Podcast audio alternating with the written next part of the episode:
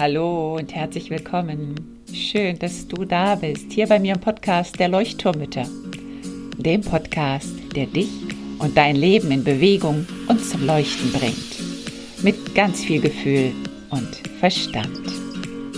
Mein Name ist Henriette Mathieu und ich freue mich riesig, dass du dabei bist. Und nun lehne dich einfach zurück, atme tief durch. Ah und entspann dich.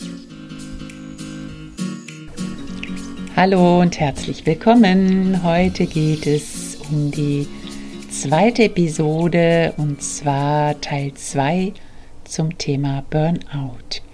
Ich habe den Podcast heute oder die Episode von heute Endstation Burnout Fragezeichen genannt, weil viele denken, jetzt bin ich im Burnout und jetzt ist das Leben vorbei.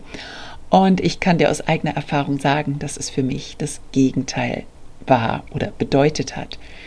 Denn für mich hat der Burnout wirklich, natürlich war es sehr, sehr, sehr schmerzvoll und ich habe sehr gelitten und ich möchte es auch nicht nochmal erleben. Es war wirklich traumatisch und es ist eine traumatische Erfahrung, die wir auch, ja, wirklich auch so sehen können.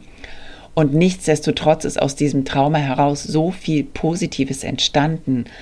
Es ist so wie bei vielen Krankheiten ja auch, also viele ernste Krankheiten, wenn Menschen äh, den Ursachen auf den Grund gehen und dann auch herausfinden, was sie selber vielleicht zu dieser Krankheit dazu beigetragen haben und dann auf einmal in einen Prozess der Persönlichkeitsentwicklung gehen, dann kann so viel Wunderschönes entstehen. Und so ging es mir auch, dass ich einfach gemerkt habe, hey, Moment mal, das hat mir jetzt gezeigt, dass ich mein Leben selber in die Hand nehmen muss und dass ich was ändern muss. Und dass es so nicht weitergeht, wie es jetzt war oder wie es bis jetzt war. Und dass ich ähm, ja einen anderen Weg einschlagen möchte, einen besseren Weg, einen schöneren Weg und einen Weg, der mich wirklich in die Leichtigkeit und wieder mehr Energie führt und in die Verbindung zu meinen Kindern führt und ein Leben, was mich erfüllt, denn wir haben nur ein Leben. Und, und warum sollte ich mich in diesem Leben abquälen und leiden? Und all diese Gedanken kamen mir. Und als ich dann begonnen habe, auch mehr zu forschen, zu recherchieren, zu studieren, zu lernen, kam mir immer mehr dieses Gefühl, hallo, es ist mein Leben und ich mache doch mit meinem Leben, was ich möchte, also gestalte ich es mir doch so schön, wie ich es mir gestalten kann. Und genau darum soll es heute gehen, ich möchte einfach darüber sprechen, wie können wir vorbeugen, dass es gar nicht erst zum Burnout kommen muss und was können wir tun, wenn wir da schon mehr oder weniger drin stecken. Ich würde vielleicht mal so anfangen, wann ist es nicht mehr normal? Denn viele fragen immer, ja, ab wann muss ich mir denn Sorgen machen? Also so ein bisschen erschöpft sein und so ist ja auch okay. Oder wenn man gerade ein Baby bekommen hat oder zum Beispiel das zweite Kind geboren wurde. Natürlich ist es auch verständlich, dass man da erschöpfter und müder und ähm, bedürftiger ist. Aber es gibt schon Anzeichen, wo man schon sagen kann, also hier müsstest du wirklich mal genauer hinschauen. Also normal ist nicht mehr, wenn du das Gefühl hast, nur noch zu funktionieren. Normal ist auch nicht mehr, wenn du das Gefühl hast, dass dein Akku eigentlich immer mehr oder weniger leer ist. Normal ist auch nicht, wenn du ständig Ausraster hast, wenn du wegen Kleinigkeiten überreagierst, wenn dein Kind eine Kleinigkeit tut und du flippst sofort aus und schimpfst oder wenn du wirklich gewalttätig wirst, auch gegen dich. Ich habe auf einmal angefangen, mich zu schlagen. Also alles Dinge, die du auch von dir nicht kennst. Das war für mich auch so der Schlussauslöser, würde ich so sagen, wo ich wirklich gedacht habe, stopp mal, du bist nicht mehr die, die du mal warst. Und diese Wahrnehmung ist ganz, ganz wichtig. Wenn du merkst, du bist nicht mehr die, die du mal warst und es gefällt dir nicht so, wie du bist, dann sind das Alarmzeichen. Und diese Alarmzeichen möchten einfach dir und deinem Körper ganz energisch mitteilen, kümmere dich um dich, um deinen Körper, um deine Seele. Tu etwas, damit es dir wieder besser geht komm von diesem Stress runter. Und wenn du das merkst, dass es dir einfach nicht mehr gut geht, dann ist das wirklich schon die halbe Miete. Herzlichen Glückwunsch, sage ich da nur. Und dann geh bitte weiter und teile das anderen Menschen mit. deinem Partner, deiner Partnerin, Verwandten, Freunden. Such dir eine Therapeutin, einen Therapeuten. Sage wirklich, ich brauche Hilfe, ich bin in Not. Und das hat nichts mit Übertreiben zu tun. Das ist einfach deine subjektive Wahrnehmung, die zählt. Wenn jemand von außen auf dich zukommt und dich anspricht und sagt, kann es sein, dass es dir nicht gut geht, dann ist das auch ernst zu nehmen. Dann heißt das auch, dass da etwas nicht stimmt. Nun möchte ich dir fünf konkrete Schritte nennen, mit denen du ein Burnout vorbeugen kannst. Denn Vorbeugen ist besser als behandeln, das wissen wir alle. Und wenn du die Ursachen kennst, dann ist die Vorsorge auch schon um einiges einfacher. Deswegen möchte ich noch einmal kurz rekapitulieren vom letzten Mal, was wir an Ursachen uns schon erarbeitet haben. Das erste war, sich auf das Abstellgleis stellen. Damit meinte ich, wenn du nicht mehr die eigentlich bist, die du bist, und du eigentlich nur noch in deiner Mutterrolle, in deiner Partnerinnen, Partnerrolle lebst, in deiner Berufsrolle vielleicht bist, in deiner Hausfrauen, Haushaltsrolle bist und du dich selber eigentlich, also die Essenz von all diesen Rollen, auf das Abstellgleis gestellt hast. Dann war eine Ursache, war ja, Persönlichkeitsmerkmal nenne ich sie, auch Biotyp, Charaktereigenschaften, die zu dir einfach dazu auch gehören und die man nicht einfach so, ja, wegschieben kann. Bei mir ist das zum Beispiel ein Perfektionismus, der steckt in mir drin und das weiß ich und ich arbeite daran bis heute und man kann damit lernen, umzugehen, aber es ist einfach eine Art, ja, Persönlichkeitsmerkmal, was auch zu mir gehört. Es gibt Menschen, die sind einfach sehr, sehr leistungsorientiert zum Beispiel auch. Ne? Die wollen einfach auch sehr viel Leistung erbringen. Oder bei mir ist zum Beispiel auch sehr stark, dass ich alles sehr schnell machen muss oder schnell machen möchte. Und dass dieses Tempo mich natürlich auch irgendwie stresst. Das heißt, für mich waren gerade Achtsamkeitsübungen deswegen so besonders wichtig, um dieses Tempo ein bisschen rauszunehmen. Es kann auch sein, dass du ein Typ bist, das habe ich jetzt gerade erst vor ganz kurzem gelernt, ähm, das ist wirklich eine Art Biotyp. Es gibt Menschen, die haben von Natur aus Energiereserven, aber die reichen nicht so lange. Das heißt, die brauchen einfach auch am Tag immer wieder Pausen, um diese Energiereserven wieder aufzufüllen. Die können nicht so durchpreschen wie manch andere. Und das liegt einfach im Menschen, in der Person und das ist auch nichts Schlimmes. Aber wenn man das weiß, und ich bin absolut so ein Typ, ich weiß, dass ich mich schnell verausgabe und dann auch ganz schnell kaputt bin. Also ich, ich kann so eine kurze Zeit echt gut durchpowern, aber dann merke ich auch, wie das auf einmal abfällt. Und wenn ich so über den Tag hinweg mir immer wieder so Arbeitsphasen und wieder Entspannungsphasen schaffe, dann kann ich viel besser performen und bin viel leistungsfähiger, als wenn ich so alles auf einmal gebe. Dann als dritten Punkt hatten wir noch unseren Rucksack. Da erinnerst du dich vielleicht noch dran, das Gepäck der Vergangenheit oder unsere verborgene Schatztruhe. Da gehört so alles rein, was aus der Vergangenheit, was wir so mit uns herumtragen, die Gewichte, die an uns dranhängen, vielleicht das Bein, was noch so in der Vergangenheit feststeckt und weswegen wir nicht so richtig nach vorne schauen können oder nicht so richtig den Berg nach oben klettern können und unser Leben nicht so leicht weiterlaufen können, weil wir einfach immer wieder zurückgezogen werden. Da spielt auch die Epigenetik mit rein, also all das, was wir auch so ein bisschen vererbt bekommen haben, auch an Verhaltensmustern, Glaubenssätzen, die wir uns von unseren Eltern abgeschaut haben. Und eine Ursache oftmals ist auch, dass wir uns in so eine Opferrolle hinein katapultieren. Die anderen sind immer schuld an unserem Leiden. Ich muss immer alles alleine tun und immer nur ich, niemand hilft mir.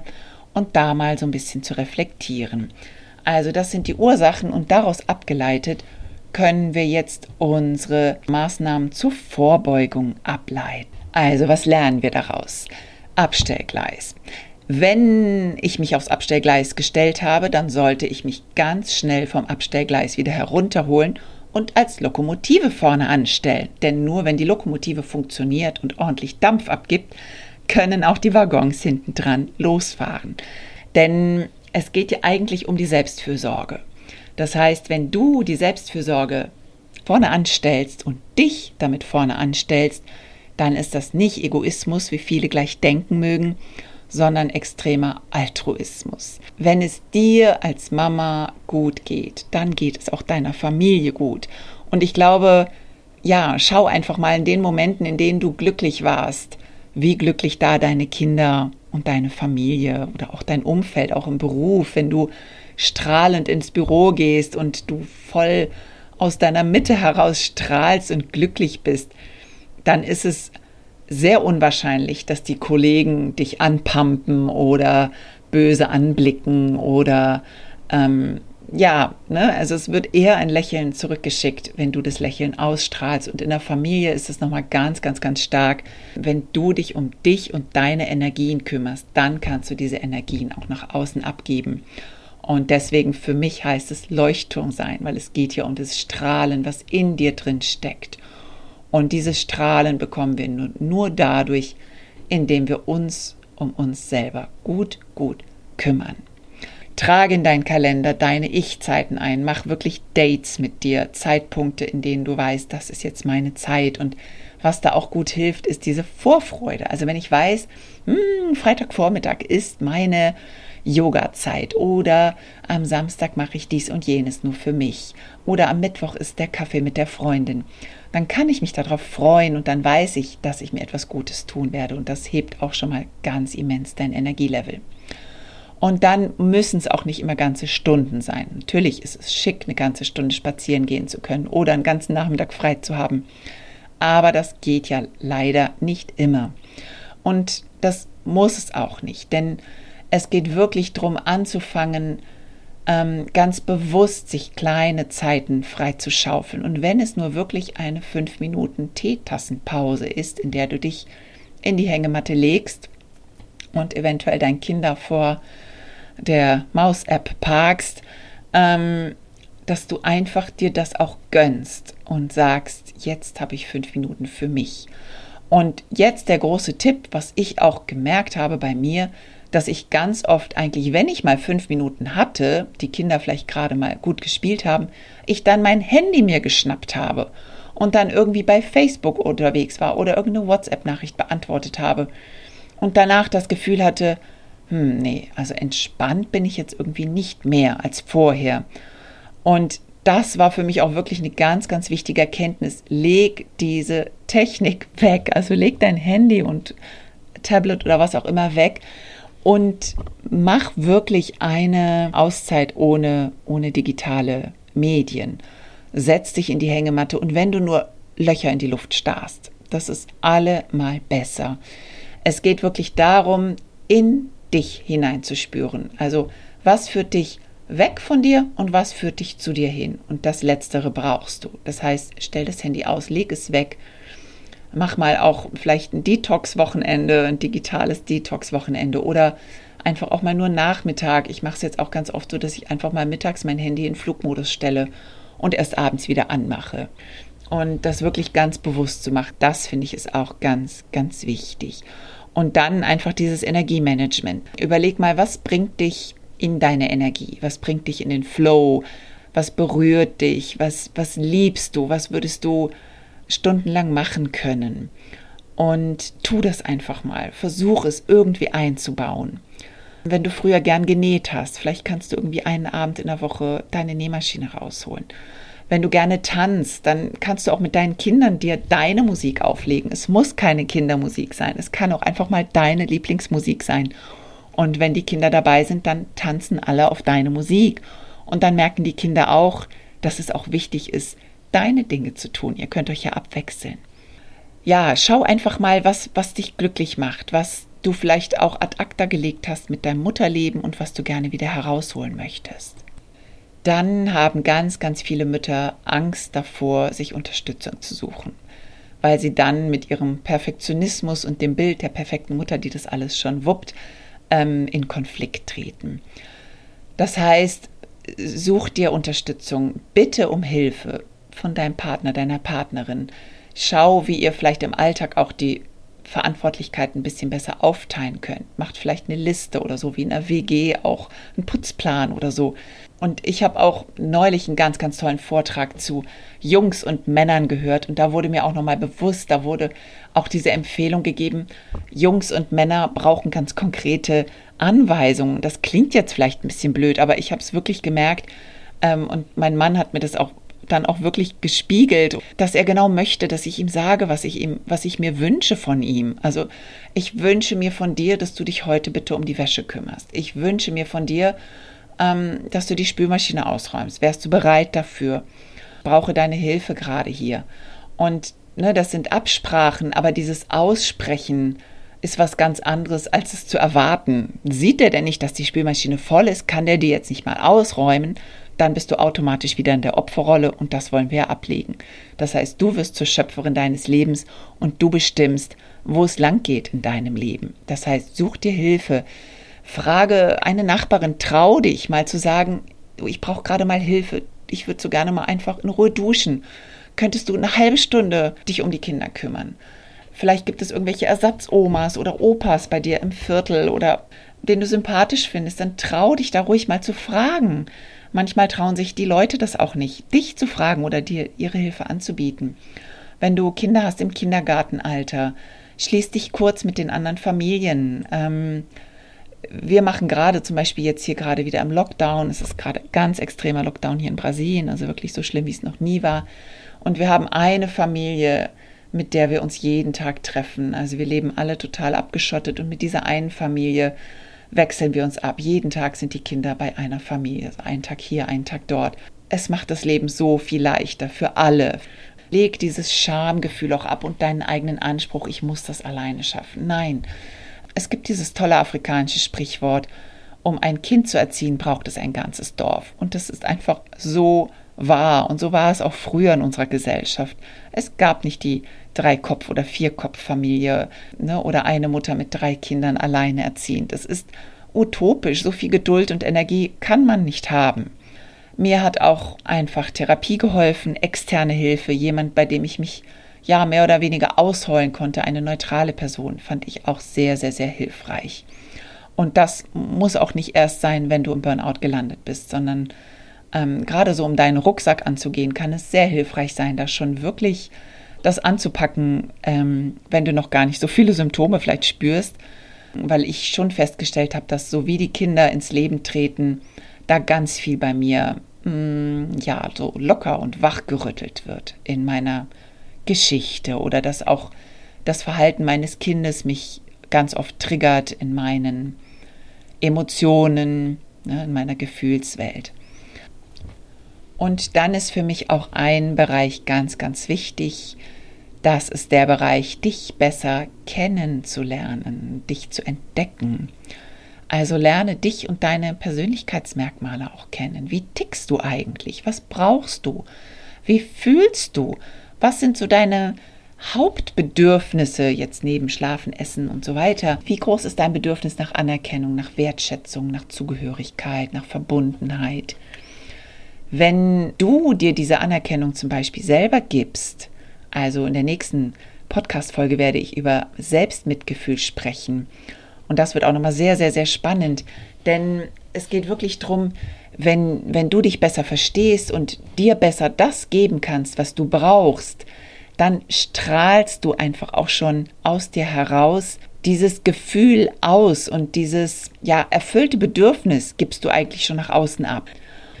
Mir hat auch sehr, sehr, sehr geholfen das Selbststudium. Ich habe Online-Kurse gemacht, ich habe aber auch ganz viele Bücher gelesen, bei YouTube mir sämtliche Videos und Webinare, alles Mögliche angeschaut zu Achtsamkeit, zu positiver Psychologie, zu neurolinguistischem Programmieren. Gewaltfreie Kommunikation ist absolut auch mein Steckenpferd geworden.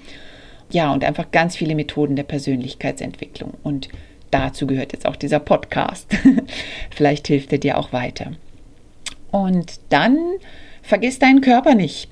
Der Körper zeigt Symptome, wenn es ihm schlecht geht. Das heißt, geh laufen, joggen, mach Yoga, geh tanzen, was auch immer dir Spaß macht. Bring deinen Körper in Bewegung, denn das baut Stress ab, das baut das Cortisol ab, das bringt Glücksgefühle, Endorphine in deinen Körper. Und ist einfach mega gesund. Also wirklich jeden Tag irgendwas mit dem Körper machen und wenn es nur eine Tanzsession zu Hause im Wohnzimmer ist. Nicht zu vergessen natürlich eine gesunde Ernährung. Und ja, Meditation hat mir auch sehr, sehr geholfen.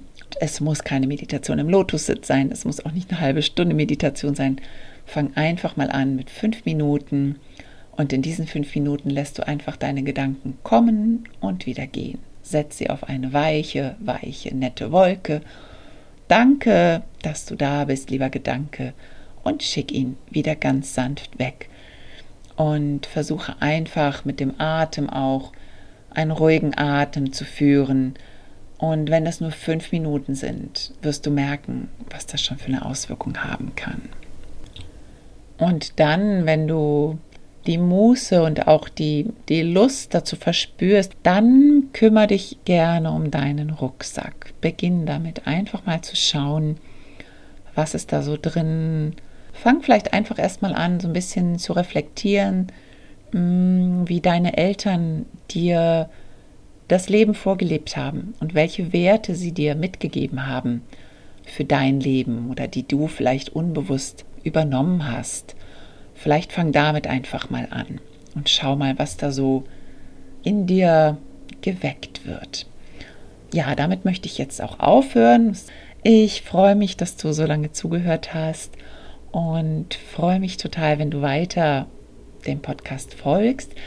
Die nächsten Folgen gehen zum Selbstmitgefühl, denn das ist für mich eigentlich die Basis, auf der wir unser Leben aufbauen sollten. Denn nur wenn wir aus uns herausstrahlen, können wir auch das Strahlen an unsere Lieben abgeben. In diesem Sinne werde auch du zum Leuchtturm, beginne zu strahlen, beginne zu lächeln und nimm dein Leben in die Hand. Du hast nur eines. Alles Liebe, deine Henriette.